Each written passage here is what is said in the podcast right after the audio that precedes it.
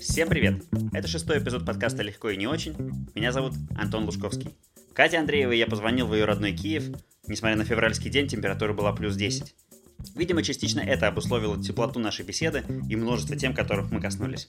Мы поговорили о том, как Катя нашла свой новый дом, там, где в ее сознании домов раньше не существовало, о том, как она сделала молниеносный ремонт, о том, как появился сервис доставки закусок DeepMe, и так как еда — это Катина сфера экспертизы, мы поговорили о ней не только с бизнес точки зрения, но и с вполне себе обывательской. Отдельно меня порадовало, что Катя, наверное, первым из моих гостей так обстоятельно рассказала о том, как устроен процесс ее целеполагания. И о дневниках наблюдений, и о подведении итогов в конце года, и о каждодневных практиках. Поехали! Катя, привет! Привет, Антон! Расскажи прежде всего, почему ты не на Бали? Ты же сюда собиралась приехать этой зимой. Ам, да, я собиралась, поэтому я страдаю, что я сейчас не на Бали.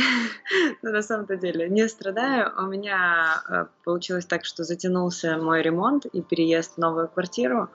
И так сложилось вот все эти факторы временные, что я решила, что в этом году придется обойтись без Бали, потому что нужно было перевозить вещи, докрашивать стены и все вот в таком вот роде. Я сейчас, конечно, кайфую от того, что я уже дома, у себя дома, но все-таки тот фактор, фактор, что многие мои знакомые, и вы тоже сейчас на Бали, меня, конечно, очень сильно так я радуюсь за вас, но меня расстраивает, что я не там. я уже пакую чемодан на следующий год. Ты переехала, тебя можно поздравить с этим. Да. Какое-то такое ощущение со стороны, наблюда... наблюдая, во всяком случае, за этим, что процесс э, покупки квартиры и ремонта у тебя был стремительным очень стремительным. Он был каким-то спонтанным и стремительным, а, потому что, ну, во-первых, ремонт я сделала ну, достаточно большой квартиры, чуть больше, чем 100 метров за 5 месяцев, включая проект. А, во-вторых, эм, это все было так, знаешь, типа я жила в своей квартире, но поменьше, и в один прекрасный день я подумала, блин, я задолбалась ездить, возить ребенка по 40 минут в сад еще куда-то, и думаю, так, пора переезжать ближе к центру. Ну, сначала долго думала, что это не стоит делать, а потом решила, а посмотрю-ка я, что есть на рынке недвижимости и вообще как дела на этом рынке. И как-то все так закрутилось, завертелось, что я уже потом не поняла, откуда появилась такая навязчивая идея, четкое понимание того, что надо делать, надо искать. Но искала я достаточно долго, полтора года я искала свое местечко. То есть ты не, не можешь сказать, что ты приняла решение, что ты переезжаешь в центр, ты решила посмотреть, а потом вдруг э, поймала себя на том, что ты точно переезжаешь. Да, да, да, скорее было так. Я вот ну, просто потому, что еще я сказала, что я перееду только если я найду вот то место, куда я хочу переезжать, потому что в предыдущей квартире я ее тоже строила сама, я делала сама в ней ремонт, и она для меня была такая очень родная, душевная и теплая, э, и как бы менять просто там шила на мыло мне не хотелось, а вот я решила, что если уже к чему-то стремиться, то надо такому, чтобы вот хотелось сильно, и я долго не могла найти, и в какой-то момент я останавливалась, все говорила, не хочу, буду жить там, потом когда-нибудь когда-то в другое время. А потом так сложилось все, что я зашла и сказала, все, теперь я, я готова ради этой квартиры, я готова на все. Расскажи, как ты поняла, что вот эта квартира это именно та самая? Слушай, я писала пост, и на самом деле это вот просто для меня какое-то вот э, такое открытие вот последних двух лет, потому что это было похоже на какую-то магию. Э, я ходила, вот искала до тех пор, пока я не нарисовала себе все четкие аспекты, которые для меня важны. Ну, я ходила, смотрела, ну, квартиру, ну, примерно такую, примерно не такую. И ничего вообще даже, даже не было похожего. А потом я сказала, все, так, хватит, давай подумаем, что важно, потому что я трачу очень много времени на то, чтобы на просмотр этих квартир. Я думаю, так, нужно дать четкое задание риэлторам. Для того, чтобы дать четкое задание, нужно для себя четко решить. И я вот поняла, что для меня очень важно, что для меня менее важно, что это мне было не обязательно, чтобы это был, например, новострой, как многие смотрят. То есть для меня я была готова и на старый дом, лишь бы там были большие окна, там потолки выше, чем обычно. Ну, то есть такие какие-то моменты. Потом я поняла, что я еще не готова уехать из своей квартиры, потому что у меня там потрясающий вид, и каждое утро у меня солнце бьет в окна, так что мне хочется просыпаться и вставать. Я сказала, так, значит, это должна быть та же сторона света, и все. И это уже, знаешь, закрутилось такое какое-то огромное количество факторов, что мне риэлторы говорили, что нет. Спасибо, ищите сами. То есть у тебя был список, э, сколько там было критериев? Ну, где-то порядка 15 пунктов. 15 пунктов и все обязательные? Да, все обязательные. Так, после того, как тебя бросили ритейлеры, что ты делала? Я, ну, думаю, ну ладно, значит, ну, моя найдется. Ну, я так как-то, в принципе, отношусь в целом к, жизни. Если уже так складывается, ну, если мне сильно хочется, значит, ну, рано или поздно где-то себе само придет. И я ехала в машине, честно, и я на светофоре повернула голову и думаю, что за странные дома такие стоят, я их никогда не видела, и почему мне никто их не показывал, на них висит, что они продаются. Э, я позвонила по номеру, они сказали, да, есть, приезжайте, смотрите. А, я говорю, а почему риэлторы вас не продают? Ну, таким мы не хотим работать с риэлторами, поэтому мы сами продаем. То есть ты обратила внимание на дом, на который раньше для тебя вообще не существовал? Да, то есть не существовало. У меня до сих пор у меня друзья приезжают в гости и говорят, а как ты вообще нашла? Мы не знали, что... Ну, то есть как бы вроде центр города практически, а мы не знали, что здесь есть дома. 9, платформа 9,3 четверти. Да. Похвастайся, что у тебя теперь видно из дома, из квартиры? У меня из окон, из спальни, из зала видно Андреевскую церковь, что является таким каким-то для меня вообще ключевым. Я очень об этом мечтала. И, в принципе, ну, то есть с правого берега у меня, несмотря на то, что это пятый этаж, видно левый берег э, города. И, ну, очень красиво мне видно. Я прям наслаждаюсь, да, каждый день. Супер. А расскажи немножко про э, процесс э, ремонта. Как ты выстроила процесс? Похвастайся, как сделать ремонт в большой квартире в центре Киева за пять месяцев. Смотри, э, ну первое, да, там, э, что касается многих, затягивается процесс э, дизайн-проекта. Ну, квартира достаточно большая, она была пустая, то есть у нее не было даже перегородок стен, было всего лишь две колонны, и нужно было делать полностью перегородки, электрику, сантехнику, вести канализацию и все тому прочее. Ну, то есть я понимала, что без, без дизайн-проекта не обойтись. Для меня важно доверие, то есть я знала, что там дизайнеры, к которым я иду, я их э, просто знакомые, мои хорошие, с которыми мы когда-то уже делали одно кафе, и, ну, как-то мне нравится то, что они делают. Я доверилась, но помимо этого, они, когда у меня попросили, есть ли какие-то референсы, это точно так же, как пока я искала квартиру, я уже собирала картиночки.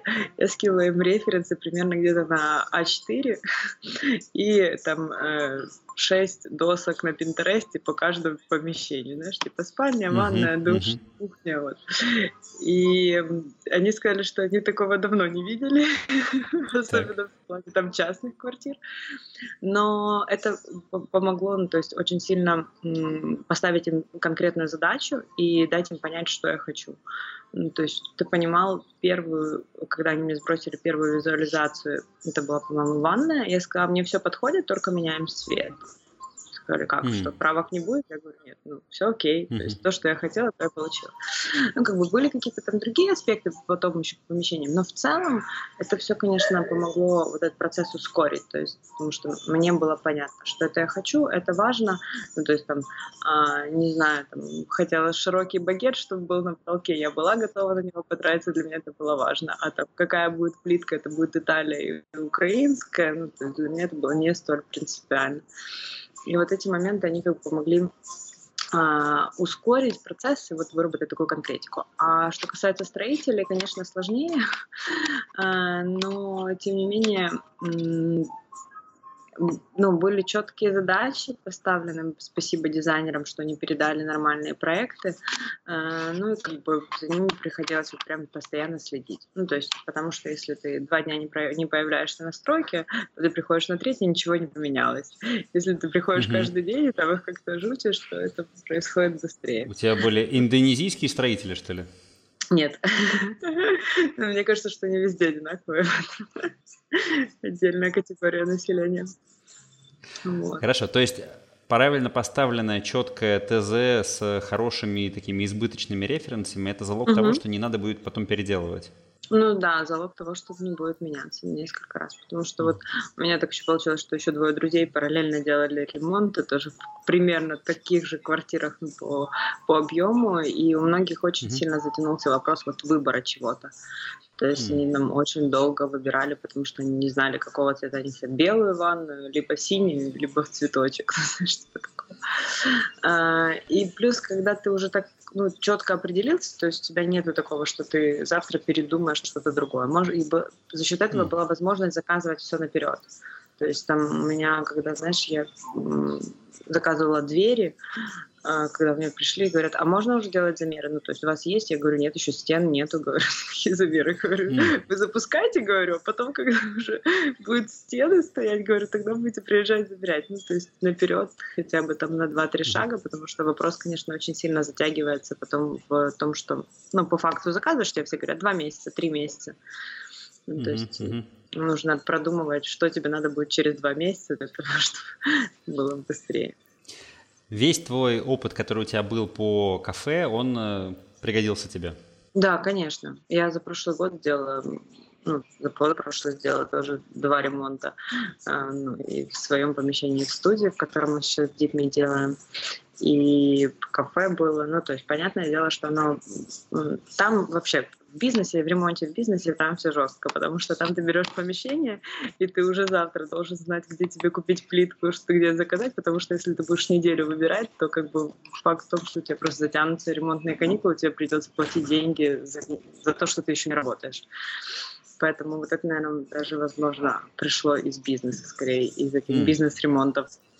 Расскажи, из э, бизнес-ремонтов, которые ты делала, делала, чем ты больше всего гордишься? Что, что лучше всего получилось? Что тебе больше всего нравится? А, ну, конечно же, это вот мой последний проект. Э, это «Властная кухня». Э, это кухня-студия для праздников. Э, мы ее сдаем mm-hmm. в аренду. И это как-то получилось очень спонтанно. Просто если... Ну, один из моих проектов — это Deep Me. А, и я его долго вынашивала, как бы шла к нему, придумывала, как его реализовать, то «Властная кухня» — это был проект, когда мы взяли помещение и подумали, хм, зачем нам 160 квадратов под цех? Mm-hmm. Что делать с каким-то там лишней площадью? И там четко делилось, там квадратов 40 я говорю партнеру своему, давай, может быть, здесь сделаем студию, будем там делать здесь презентации свои, ну и в аренду будем иногда сдавать. И в результате это вылилось в отдельный проект, и получилось очень душевное место, ну, то есть вот как по а, дизайну обстановки, так и по ощущениям. И. Ну, сейчас, сейчас это отдельный, абсолютно отдельный бизнес-проект, э, на который я, который я не планировала реализовывать не думала, что осуществлю настолько быстро, но он где-то был в голове. И сейчас очень приятно видеть, как он развивается и развивать его.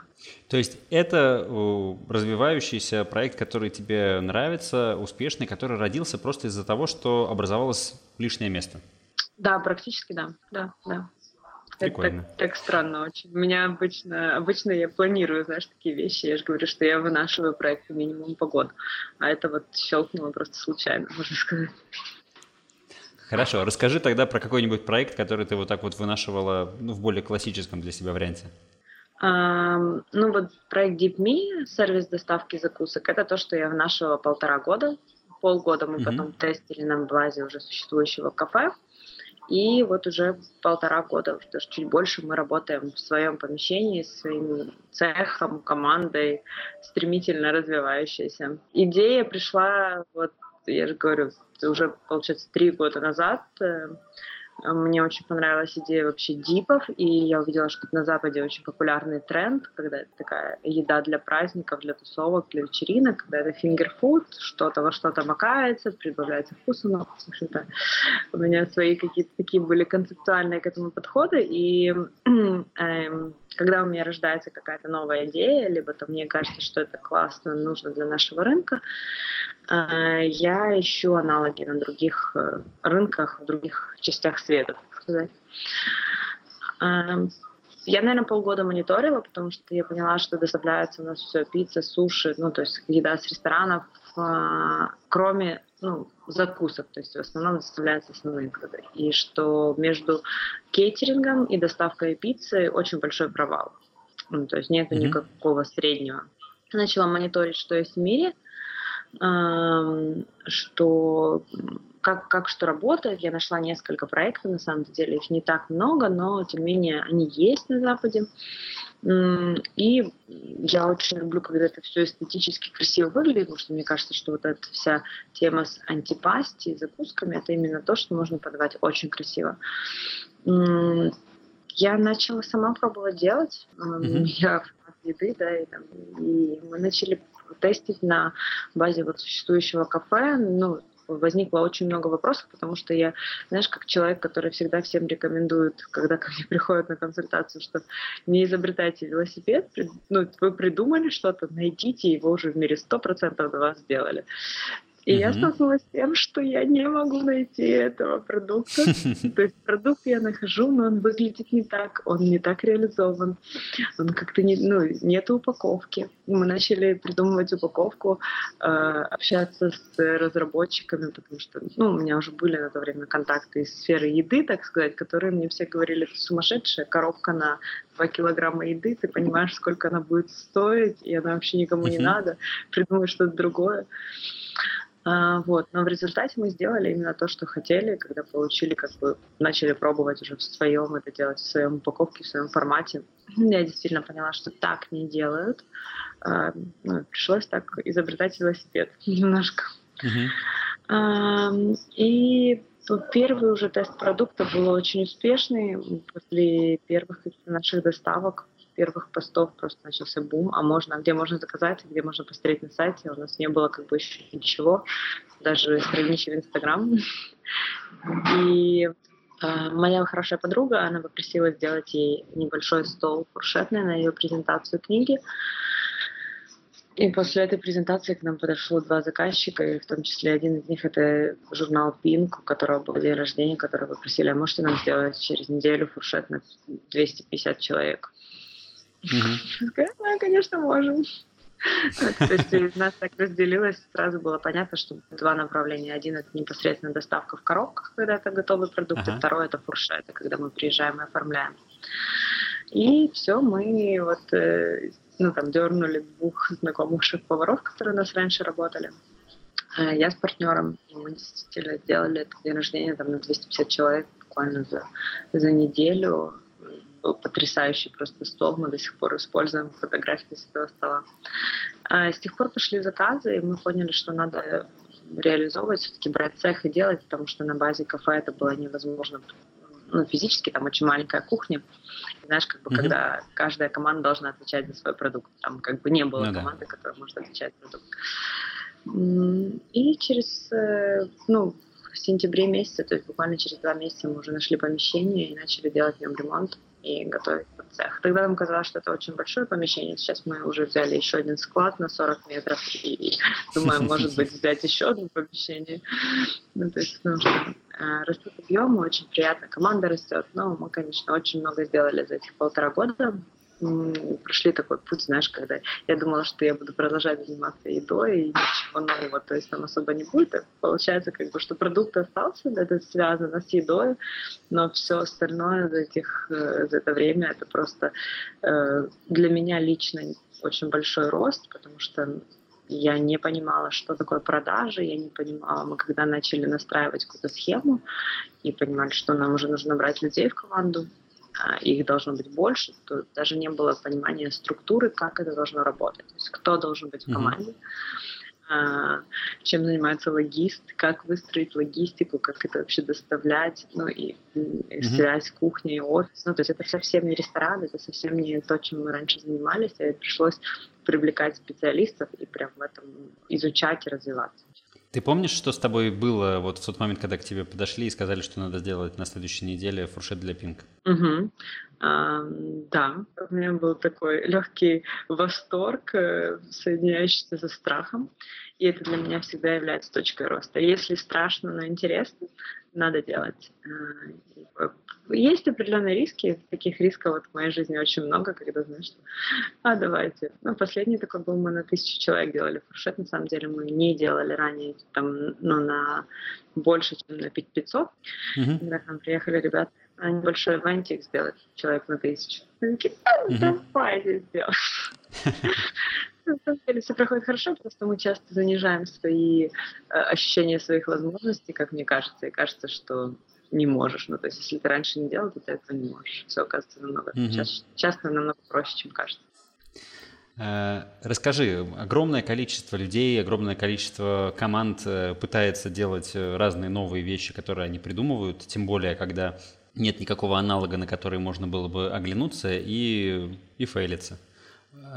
Почему у тебя, почему у вас получилось? В чем секреты успеха? Какие лайфхаки ты можешь дать? А, мне кажется, что ну, я так всегда тоже всем рекомендую и сама так делала, что важно придумать новый продукт, это классно, но важно сделать анализ рынка. То есть если тебе там пять друзей говорят, что это крутой продукт, класс, мы купим, это не факт, что он кому-то нужен вообще. Mm-hmm. То есть должен быть все-таки понятный а, мониторинг всего, что есть чем пользуются, э, тест-драйв того же продукта, то есть какой-то период, если продукт новый, его нужно да, запускать, пробовать, как реагирует рынок, потому что в этом есть большие сложности, и нужно понимать свой, э, свои возможности, насколько ты готов какое-то время вкладывать в этот продукт, а не получать, потому что новый продукт часто нужно донести, и вот у нас до сегодняшнего дня куча вопросов там с презентациями, из э, презентации продукта корпоративному сектору. Тот, кто один раз попробовал, ему понятно. А тот, кто никогда не пробовал продукт, ему сложно объяснить вообще, что это, пока он его сам не увидит mm-hmm. своими глазами и не попробует. И вот э, тут важно именно а, про, промониторить этот рынок, насколько он огромен для того, чтобы, если попробую, если, так сказать, 10%, которые сразу оценят продукт и захотят купить, достаточно ли будет их для того, чтобы там продукт продолжал развиваться. А, потому mm-hmm. что если рынок не очень большой, то как бы здесь сложно. Здесь нужно понимать, как и все стартапы, да, которые там работают, а, ну как, да, там Uber, который на сегодняшний день есть э, цифры, что он не приносит денег, ну, пока еще. То есть пока еще все-таки стартап, который только развивается. И понятное дело, что это вопросы бюджета, насколько долго возможно поддерживать этот проект на плаву, чтобы вот так он мог развиваться. Поэтому это анализ рынка и вот целевой аудитории и рынка в целом. Угу. Хорошо. Ты э, уходила в какой-то момент на месяц в Digital Detox. Было такое? Да, я так периодически делаю всегда. Расскажи об этом. Э, что это для тебя? С какими выводами ты потом возвращаешься? Как, насколько, насколько отличается твое ощущение себя вот э, без цифровых всяких штук и с ними? Смотри, для меня это прежде всего э, восстановление ресурса. Я в какой-то момент отловила себя на том, что э, слишком много энергии уходит э, на соцсети, на вот это пребывание э, везде, нигде, тем, что ты знаешь, что происходит у всех своих друзей, и рассказываешь всем, как есть у тебя. Это вот э, я человек немножко социопат в этом плане, то есть мне для того, чтобы восстанавливаться, мне нужно там закрыться дома. У меня, кстати, есть комната такая небольшая дома. Знаешь, это, друзья, это твоя комната для затворничества? Я говорю, да. Вот э, мне нужно уединение. И Эм, вот я очень четко для себя отлавливаю, что чем больше онлайн, э, тем больше расходуется энергии какой-то, которая может идти в другое русло. Поэтому для меня важно периодически вот прям выключаться из этого. Э, из выводов, которые могу сказать, э, это прежде всего, да, это время, которое экономится, потому что соцсети его просто съедают невероятно. А, но второй аспект такой, который не есть, как по мне, негативным, на, позитивным на сегодняшний, это то, что ты выпадаешь немножко из жизни. Ну, то есть реально mm. вот э, при моем круге общения у меня недостаточно э, временного ресурса, чтобы поддерживать все, со всеми живое общение, насколько бы там я ни старалась себе доставили графики в план. А когда ты онлайн, ты так или иначе следишь немножко за жизнью, что происходит, где-то кого-то откомментил, где-то кому-то написал что-то, и ты вроде бы как уже в контакте пусть в таком немножко виртуальном, но все-таки контакт остается. А когда ты не используешь этот ресурс, то тебе нужно либо перезванивать всем, кому хочешь, либо mm-hmm. вот прям намеренно вспомнить и написать, и это не всегда получается. А, и плюс э, информационное поле, то есть тоже ты из него немножко выпадаешь, и ты потом такой, опа, что происходит вообще в мире, где там что открылось нового, кто там что делает, ну, то есть такие вопросы, они все-таки, если э, бизнес, я не знаю, там направление позволяет э, не вникать в эти штуки, я завидую, наверное, людям, даже вот, которые живут только там своей жизнью, что могут за этим не сильно следить. В моем mm-hmm. случае я выпадаю. Ну, то есть я не могу mm-hmm. полностью так сказать, что все, я буду жить без Фейсбука, без Инстаграмчика. Ну, в плане даже каких-то рабочих моментов я просто не понимаю тогда, что происходит вокруг. Mm. А что, ну, казалось бы, у тебя, э, поправь меня, если я не прав, у тебя э, кафе, э, угу. у тебя э, Дипми и у тебя вот эта вот студия для ивентов, э, угу. они, же, они же работают, то есть э, зачем, о чем тебе надо знать происходящем во внешнем мире? А, ну смотри, а, везде есть какие-то а, новые тренды, люди занимаются mm-hmm. новыми вещами, они привозят новых шеф-поваров в Украину, открывают новые заведения, это все влияет на рынок Открывается новая какая-то компания, у кого-то презентация нового альбома Дорна, я не знаю, что угодно, где может быть мой продукт, о котором, ну, то есть, а об этом событии я могу не узнать. Э, либо новый фестиваль, новая какая-то выставка. Следить за этим, прям мониторить, что происходит, не всегда получается. В соцсетях ты натыкаешься на это случайно часто. Твои друзья могут что-то делать, знакомые друзей. И получается, ты можешь как продвигать свой продукт, так и узнавать что-то новое для себя. Это получается такой взаимообмен информацией. А, плюс ты знаешь, что делают конкуренты, ты всегда где-то видишь, что появляется нового на рынке смежного с твоим продуктом, э, какие-то интересные проекты, которые, с которыми можно поработать, сделать какую-то коллаборацию. Когда ты вне онлайн, ты этого не видишь. Вот ты реально. Uh-huh. У тебя одели очки, ты не видишь этих процессов. Ну, то есть, э, получается, что тебе это ну, обязательно нужно для твоей деятельности, и несмотря на эти минусы, ты все равно периодически в Digital Detox уходишь. Да, да, да, конечно. Ну, то есть, потому что для меня все-таки, конечно же, мой ресурс, он важнее, чем э, другие факторы, потому что без него у меня периодически происходит все-таки такое, что, знаешь, типа, все, ничего не хочется, я завтра возьму билет на Бали, и все, всем, всем аривидерчи занимайтесь своими вопросами. Поэтому мне нужно восстановление. Я, поэтому я периодически вот выключаюсь. Но я делаю это чаще, просто сложно это делать на месяц. Это проще делать с, какие, с какой-то там, не знаю, один день в неделю. Я стараюсь на выходных mm. минимально использовать соцсети тогда это не настолько значимо, потому что, конечно, когда вот такой какой-то длительный период, ты, ты, ты реально потом, знаешь, как врываешься, такой, надо всех перечитать, пересмотреть, что кто сделал за это время, у кого какие новые.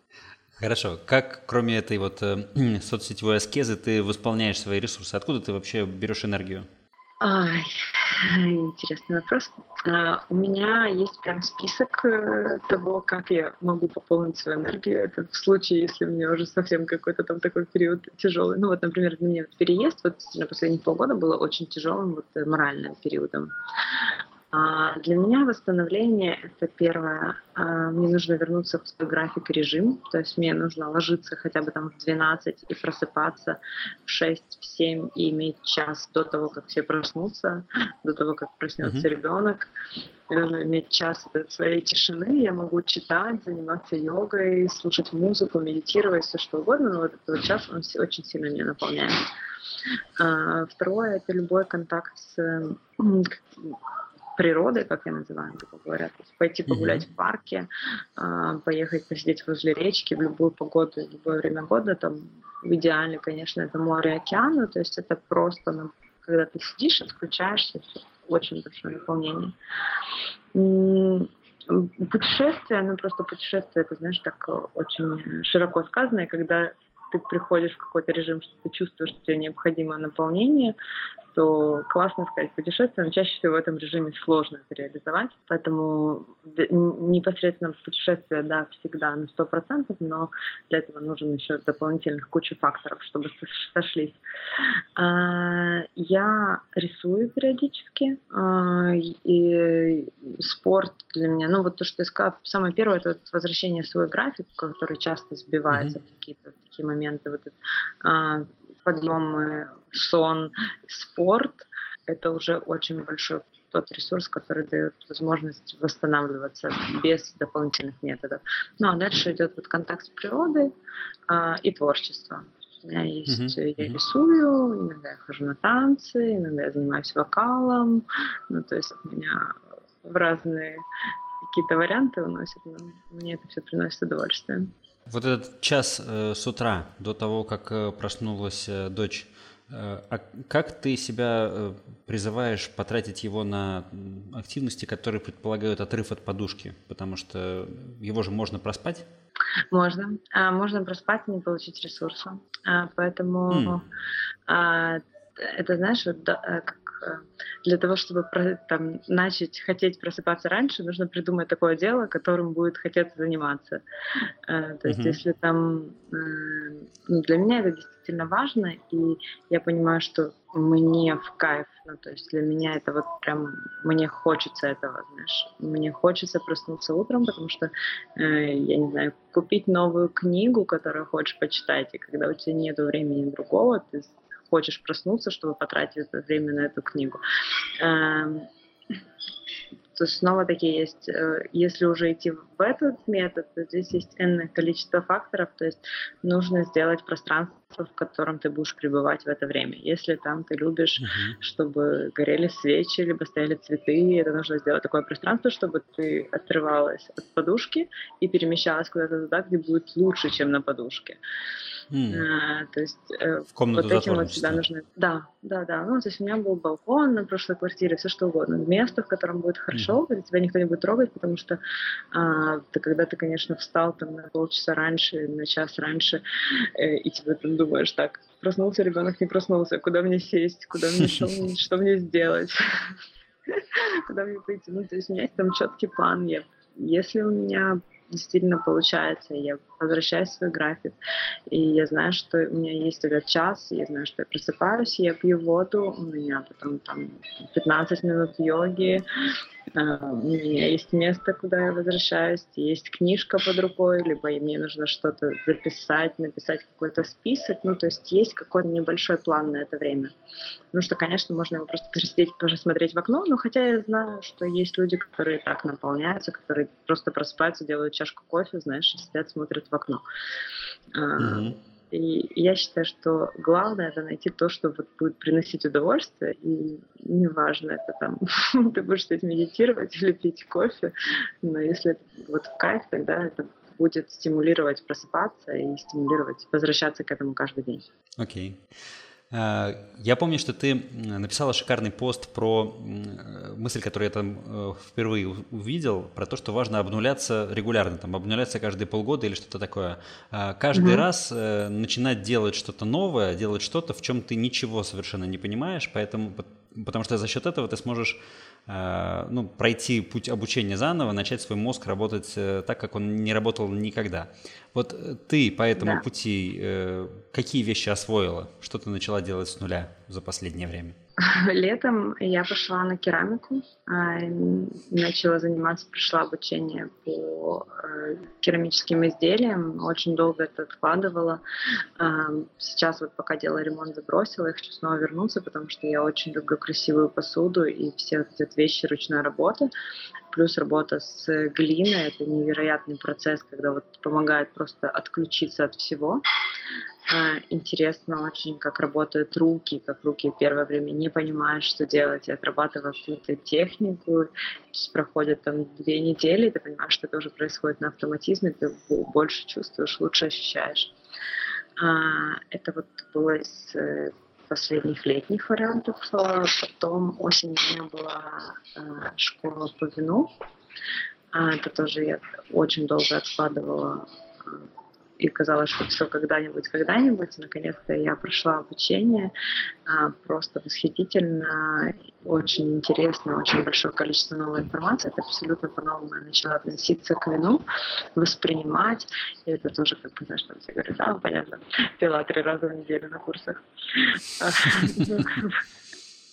На самом деле, а, тоже круто, потому что э, вино это там про ароматы, про ощущения, про то, что ты раньше не чувствовал. Знаешь, как на первом занятии ты сидишь, и и пахнет мокрым асфальтом. Как пахнет мокрый асфальт? Ага. Пожалуйста, а проходит какое-то время, и ты понимаешь, что твой мозг уже может расчленить эти ароматы, понять, из каких э, факторов они состоят, почему так, э, что значит то, что это там пахнет белым или там вареньем, что, что это значит как, как значит, там э, делался этот напиток. Ну, короче, это очень много тут таких, такой интересной информации, которая не нужна каждый день, возможно, но которая помогает развиваться. И когда вот ты приходишь там только обучаться, да, ты понимаешь, что ничего не понимаешь, не понимаешь ничего точно так же не про глину, не про вино. Вот. Недавно пошла на танцы, э, требует немножко больше времени. Ну, как бы, знаешь, потому что это такой фактор, когда э, соединяются эти э, интересы с работой, либо с каким-то там хобби, которое для меня важно, чтобы оно было как-то немножко прикладное, это проще применить, чем, например, вот э, те же занятия танцами.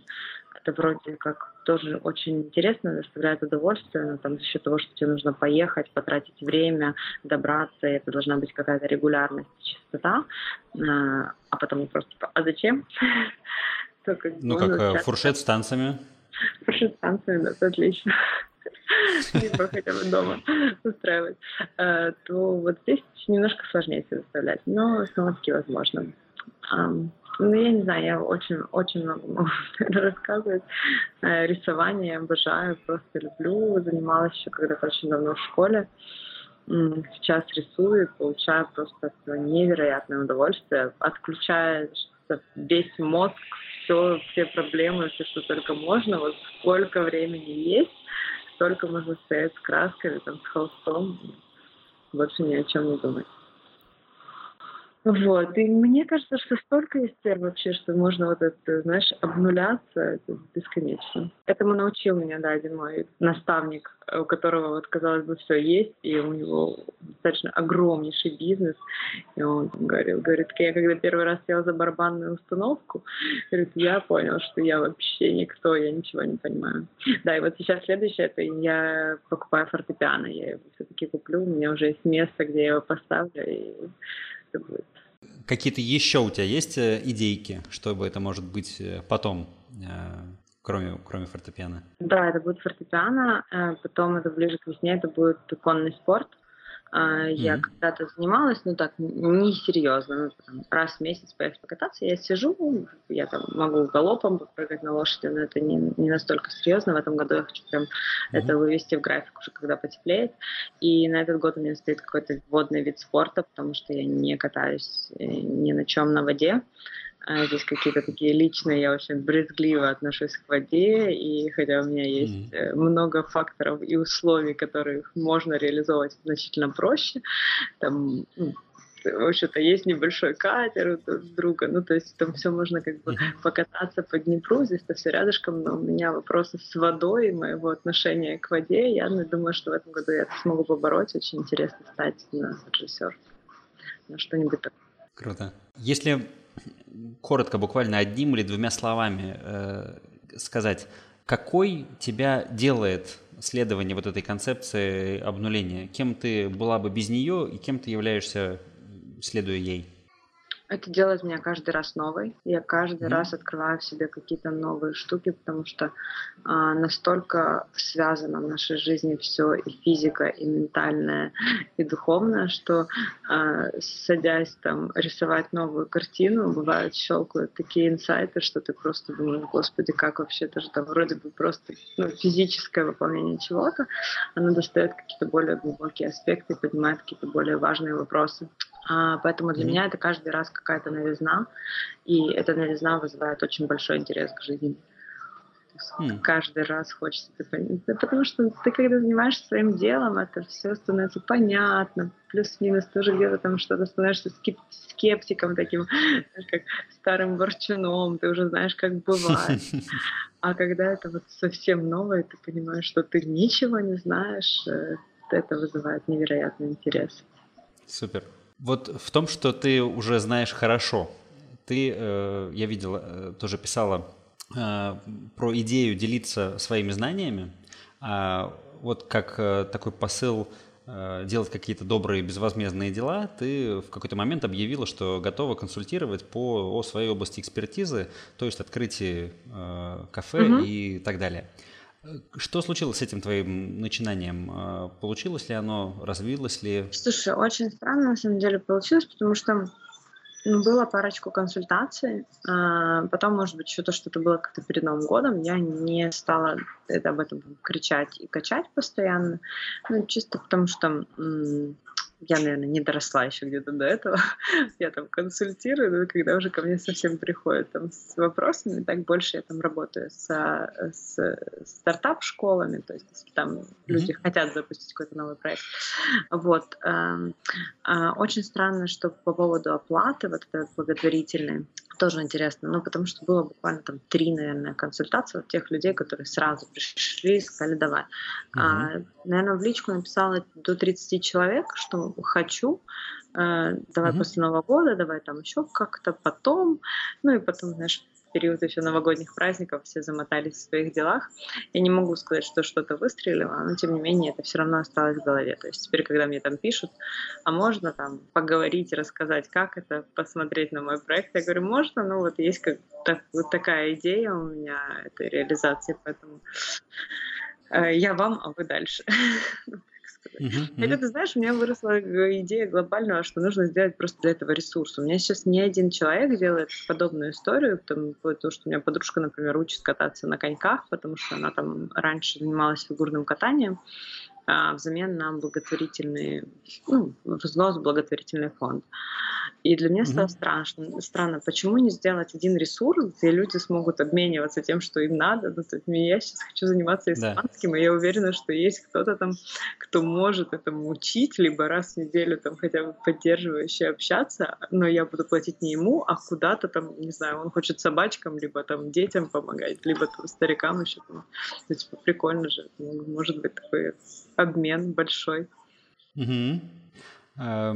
Что-то что у меня в голове всплывает, как будто я что-то подобное слышал, но сейчас э, не могу точно Вот я тоже у всех э, спрашиваю, если сказать. ты вспомнишь, напиши мне. Хорошо, договорились. Давай про еду немножко еще поговорим, mm-hmm. потому что это тоже область твоей экспертизы, и если я правильно помню, то ты 10 лет не ешь мясо? Да. Э, расскажи, к чему ты пришла, что работает для тебя, как, что ты вообще считаешь правильным питанием. Вот э, слушатели подкаста, а, они не, не увидят картинку, я-то вижу, что ты выглядишь прекрасно, э, полна энергии.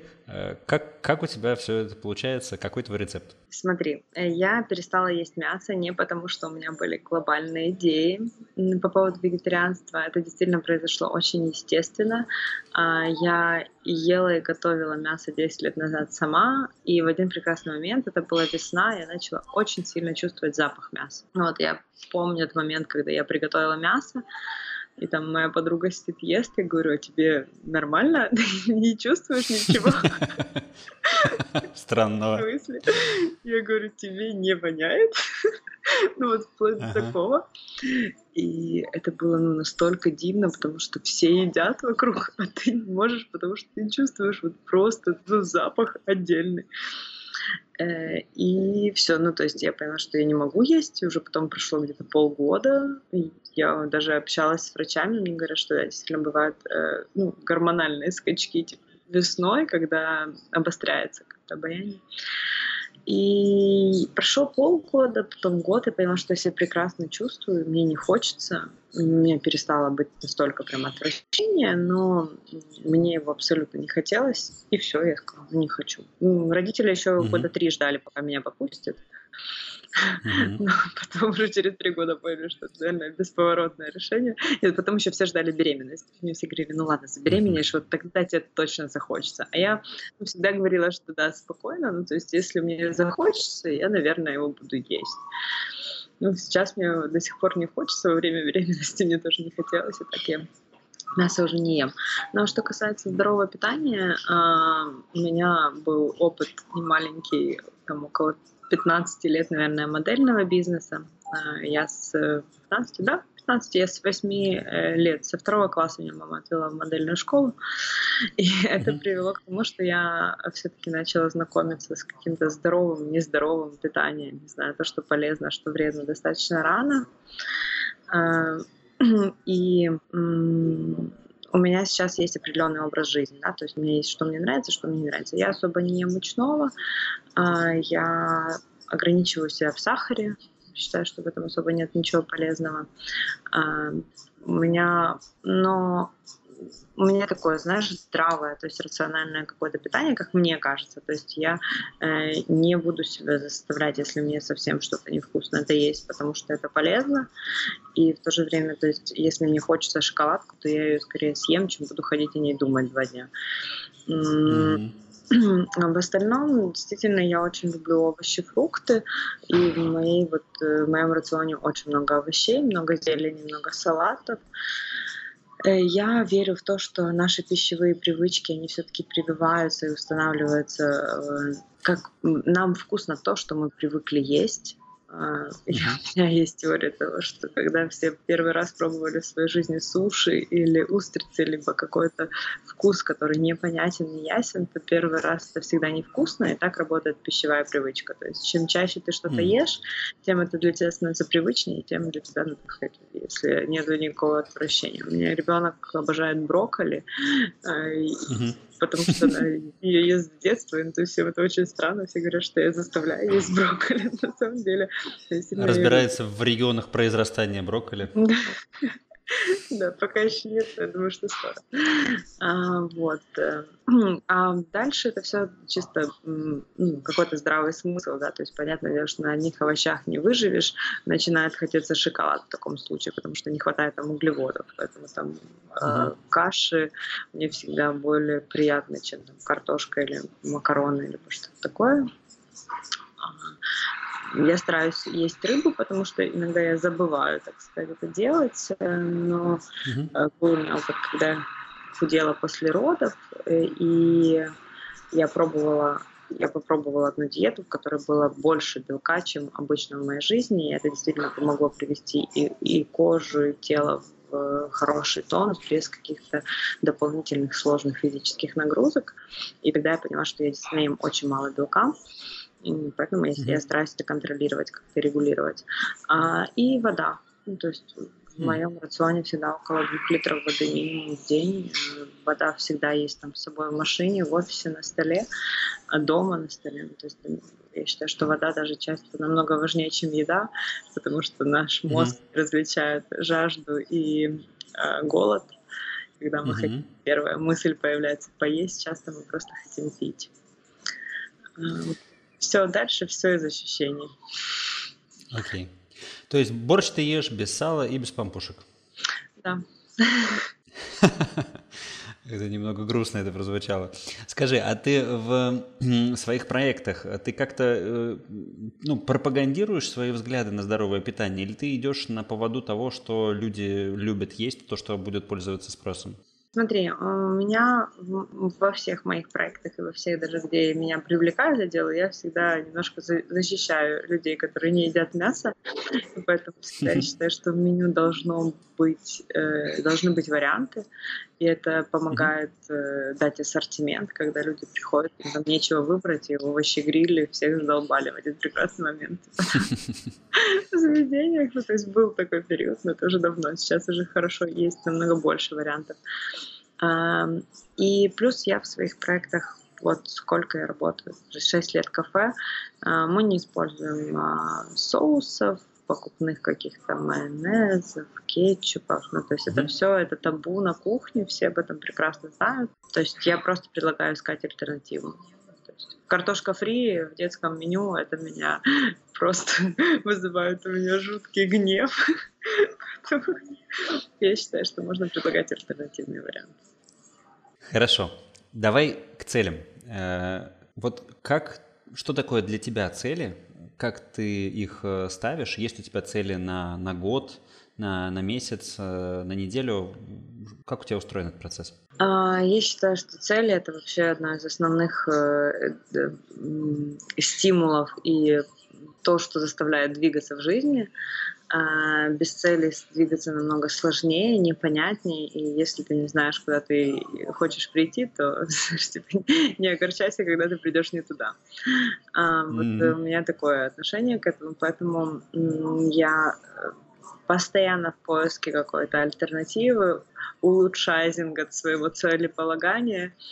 Mm-hmm. На сегодняшний день я всегда делаю э, план на год.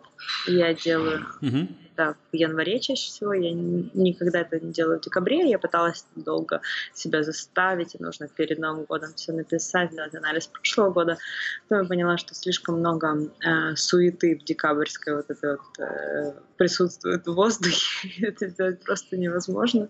Намного проще, ага. приятнее это делать уже в январе, когда это все успокаивается, когда меньше задач. И я делаю анализ прошлого года, всегда анализирую, как было, отматываю фотографии, альбомы, свои дневники, mm-hmm. перечитываю, то есть для того, чтобы понять, э, с какой точки все начиналось и как, к чему пришла за год. И я всегда делаю план на год э, с основной целью или основным каким-то а, фокусом внимания, то есть у меня может быть хотя бы не цель, mm-hmm. но фокус внимания, сфера, либо там какое-то направление, которое для меня важно в этом году, или, по крайней мере, на начало года, мне кажется, что это на этот год важно. Mm-hmm. Я ставлю себе цели по сферам жизни. На сегодняшний день, на год я даже научилась ставить там не больше трех-четырех конкретных целей. Все остальное как бы могут быть маленькие задачи. И Потом я расписываю, расписываю по каждой сфере хотелки. То есть да. есть какие-то цели, которые принципиально важны, есть хотелки, которые э, ну, реализуются, будет хорошо, но как бы их я тоже забрасываю э, себе в свое сознание. Э, и я планирую каждый месяц. Ну, то есть примерно так же я делаю либо mind map карту, мне проще всего, когда на каждую сферу видно основные какие-то пункты. И я тоже стараюсь всегда выбрать какой-то фокус месяца, чтобы не зависать э, в чем-то одном. Ну, потому что у меня был, были периоды, когда ты понимаешь, что там полгода у тебя там основной фокус это там работа и больше ничего, и потом друзья забыли, mm-hmm. как ты выглядишь. Потом как бы это в жизни очень э, сказывается Э, ну, не совсем так, как хочется. Поэтому для меня важна вот эта целостность и гармоничность, и я стараюсь всегда это балансировать. Uh-huh. А, вот. Но несмотря на это все, я всегда даю возможность, и я в какой-то момент приняла решение, что я разрешаю себе уходить от своих целей, и то, что я ставлю цели на год, это для меня важно в начале года, это как карта, а, но угу. если в июне месяце я пойму, что эта цель для меня больше не имеет значения, мне не интересно, меняются обстоятельства, я даю себе всегда право налево, так сказать. Я считаю, что угу. важно как бы понимать, куда ты идешь, но быть гибкой при всех условиях потому что долбить об стенку головой — это есть хорошо, но если кому-то приносит удовольствие, окей, мне нет.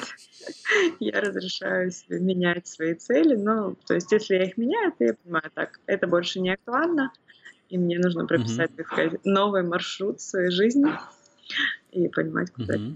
Ну, вот так. А, целей на неделю у меня нет особо, но у меня всегда есть э, списки дел, либо планы, ну, то есть, которые я планирую а, тоже по всем траншам. Технически ты упомянула MindMap, а еще как это? У тебя, у тебя блокнот, э, у тебя какие-то про- программы для э, вот этих задач? У меня всегда есть блокнот.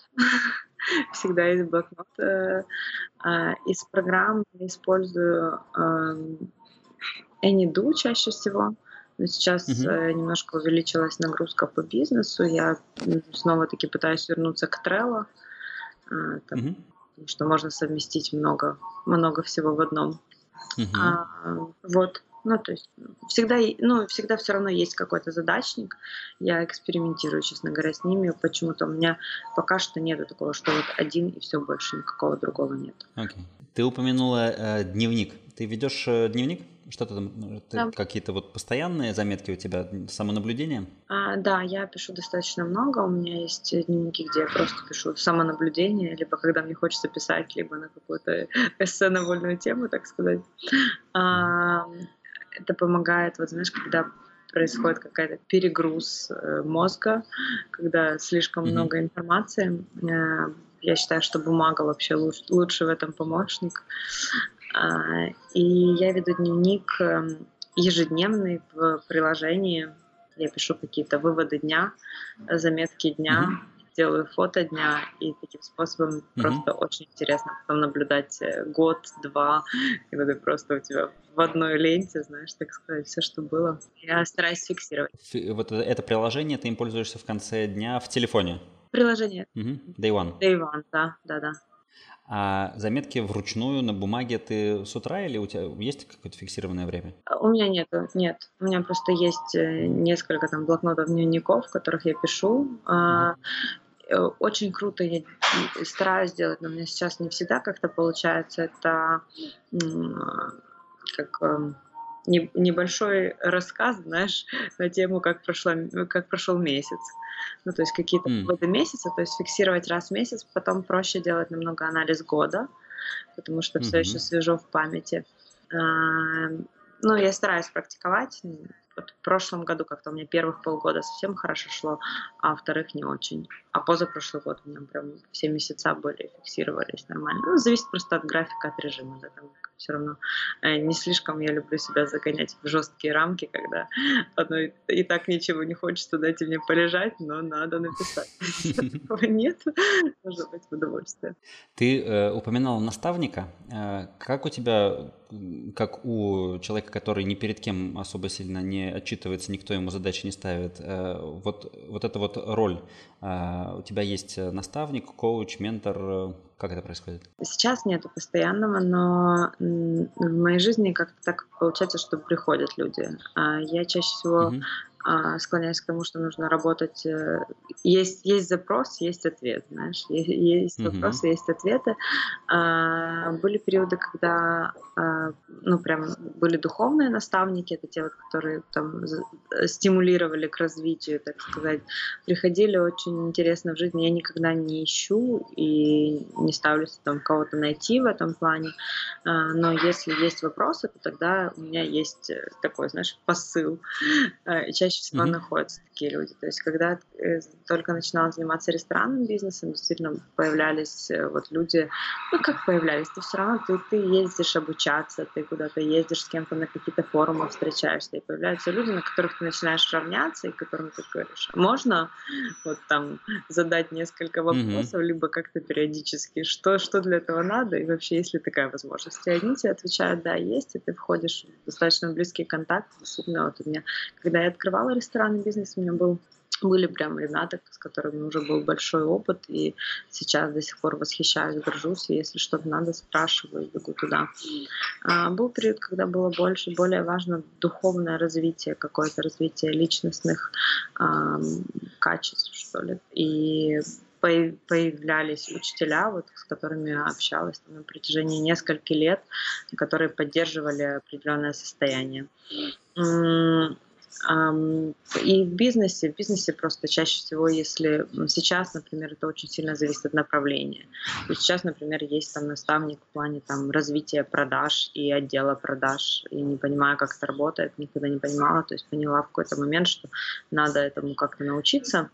Ну, достаточно э, широкие сейчас возможности информационные, получилось не так сложно, встретились э, получился контакт, а оказывается, что человек еще и коучем работает. То есть сейчас, думаю, возможно там mm-hmm. личные даже взять консультации. Вот. Были наставники, например, по финансам, когда тоже было важно там свой финансовый поток выровнять, э, понять, как это работает, э, чуть-чуть больше в этом получить знаний. Находила людей и наставляли в этом случае. Одного единственного нету пока что у меня такого, знаешь, наставника жизни. Родители. То есть будет готов ученик? Э, да, да, да, я абсолютно, абсолютно за эту теорию. Расскажи про какой-нибудь свой самый главный fail, про который можешь э, рассказать. Что-то, что ты куда-то хотела прийти, что-то хотела сделать, и совершенно ничего не получилось. Mm, блин, вот ты знаешь, о, очень сложно. Мне недавно мне кто-то тоже задавал этот вопрос. А, в плане там э, проекта DeepMe, какая была самый большой провал? Mm, вот честно даже не могу сказать. Просто потому, что, наверное, для меня нет такого, что вот этот провал, и все, больше это ну, ни к чему не приведет. Я все равно знаю, что это какой-то, какая-то часть пути, и, ну, я не знаю, мне сложно не делать выводы, знаешь, из каких-то ситуаций. То есть для меня провал — это просто очередной шаг, и поэтому мне даже сложно сказать, что вот было каким-то провалом. Ну, например, когда открывали кафе, мы э, взяли в аренду помещение, которое мы подписали договор аренды в, с привязкой к золоту. И был mm-hmm. сумасшедший арендодатель, просто крейзи, который нас там выжимал все соки за первый год. Но он просто, ну, он, реально у человека не все нормально с головой. А, ну, нам пришлось съехать, понятное дело, что перевозить кафе mm-hmm. это крайне сложно и тяжело. Сказать, что это было каким-то провалом и ошибкой. Изначально не надо было там брать помещение. Ну, как бы, наверное, да, но это принесло столько опыта и столько э, понимания и навыков коммуникации, в принципе, переведения переговоров, что без этого было бы сложно потом. Поэтому я не могу считать, что это был прям провал. Ну, вот и вот такие вот какие-то кучу ситуаций, вот, не знаю, не могу, поэтому конкретно провала не могу назвать. Это не значит, что их не было, но просто я так отношусь. Хорошо. Последние два вопроса. Три книги, которые на тебя повлияли больше всего. В свое время очень сильно повлияла «Империя ангелов». А, она помогла, так сказать, выбраться из такого немножко сложного периода. А, и прям вот вовремя она ко мне пришла. Угу.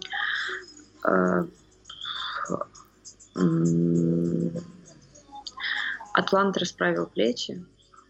Угу. Наверное, так немножко... Ждал, ждал ее от Да, тебя. да, да, попсовенько, но очень я люблю эту книгу из тех, из, из той полки, которая, знаешь, как ко мне в последнее время приходит. Все друзья такие, о, у тебя есть Атлант. Да, есть. А дашь почитать? Нет, не дам. А, вот. И блин, просто из очень разных сфер на самом деле читаю и пытаюсь понять, что вот прям сильно повлияло. Анна Каренина тоже как-то очень в свое время попалась, и у меня очень много каких-то моментов всплывают. Ну, я просто книги, о которых, если мы говорим про прям развитие, которые дают инструменты, они для меня все влияют. Ну, то есть они, они я считаю, что э, практически все они применяются в жизни, и они приносят свой результат, если делать. Ну, то есть, когда ты берешь конкретные инструменты, бери и делай. Не делаешь, ну, то есть, ну, никак не повлияет на твою жизнь. А с художественным так более глубоко можно уйти. Хорошо. А три фильма или, может быть, сериалы? Один из моих любимых фильмов это «Один плюс один». Ага. А, обожаю это кино, могу тысячу раз пересматривать.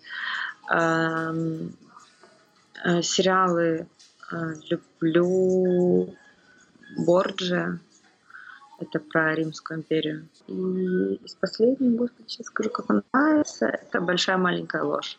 Хотя, на самом деле, сериалов смотрю не так много. Наверное, пересмотрела всего пять, но вот два из которых прям вызвали восторг. Кать, спасибо большое. Мне кажется, получилась прекрасная беседа. Я получил большое искреннее удовольствие и очень был рад тебя наблюдать э, этим теплым э, киевским днем. Да, спасибо тебе большое, тоже очень интересно и познавательно для себя. Я уже все вопросики заметила. Буду отвечать на них еще сама. Да, спасибо. Очень хорошо, потому что я э, в какой-то момент, когда я стал записывать подкасты, я понял, что, в принципе, в таком интервьюировании это же практически тот же самый коучинг, только с другой стороны. Ну, движок да. тот же самый, точно так же. Ты да, слушаешь самое. человека, только, только другая цель. Да, обожаю интервью, потому что часто вопросы, которые возникают, ты такая, о, а я не могу ответить на этот вопрос, почему? Классно. Все, пока. Благодарю. Ура! Вы дослушали подкаст до конца. Надеюсь, это потому, что эпизод получился интересным. Если так, оценивайте подкаст, пишите свои отзывы. Это важно для того, чтобы больше людей смогли его услышать. Следующим гостем в подкасте будет Саша Лаковникова, совладелица интернет-маркетингового агентства Control Digital. С Сашей мы поговорили о том, как сделать так, чтобы тебя в 24 года звали выступать в Сколково, в каком случае тебе поможет астролог, а в каком терапевт, и какое домашнее задание не сделали Рибок Россия. Меня зовут Антон Лужковский. На связи.